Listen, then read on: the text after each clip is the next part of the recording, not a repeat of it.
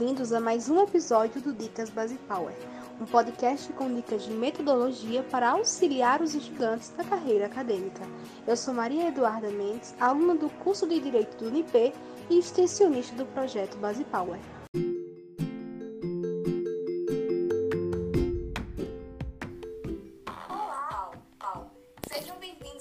Podcast Dicas Base Power. Estamos aqui com a presença da professora Cedo, Ana Luísa e eu, Maria Eduarda, e vamos dar início a mais um podcast.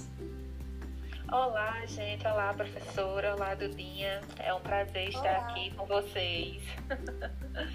Como está, professora? Que bom receber vocês aqui, gente. Que maravilha estar com vocês. Por enquanto, tudo bem. No Anais.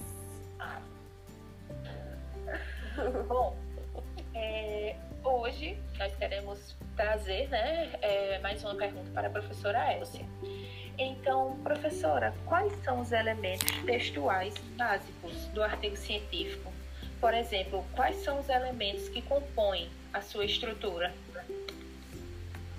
Todo e qualquer artigo científico tem uma, uma estrutura que começa com o título centralizado, caixa alta, no, na testa da folha, o nome do autor, que a depender da instituição que você vai publicar, ele vai ser alinhado à direita ou vai ser também centralizado.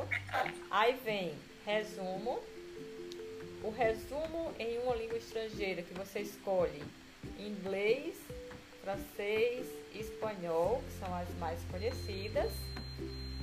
Introdução, desenvolvimento considerações finais e referências. Há alguns que botam glossário, anexo e apêndice, mas isso é pouco usado. Muito obrigada por escutarem mais um nosso podcast do Power. Power. Agradecemos, agradecemos muito pela atenção de vocês. Tchau, tchau. Até o próximo episódio.